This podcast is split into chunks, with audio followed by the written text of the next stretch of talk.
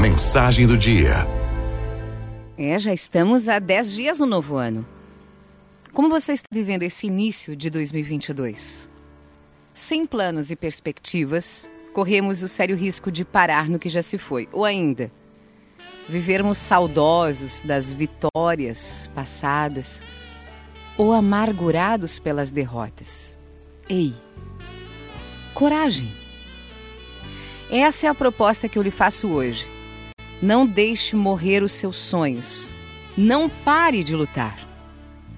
O que não deu certo em 2021 e nos anos passados, pode dar em 2022. Não deixe morrer a esperança que está dentro de você. Sim, ela está aí. A esperança está dentro de você, talvez sufocada por algum fracasso. Acredite que coisas boas vão te acontecer. Você está vivo? O novo ano é sempre restaurador. É Deus nos dando uma nova chance para recomeçarmos. Existe uma esperança no ar. Não estamos sozinhos. Nós temos Deus conosco. Deixa eu repetir isso. Você não caminha sozinho nessa vida. Deus está com você. O clima de mudanças em início de ano, de ano ele é favorável. E nós precisamos fazer bom proveito dele.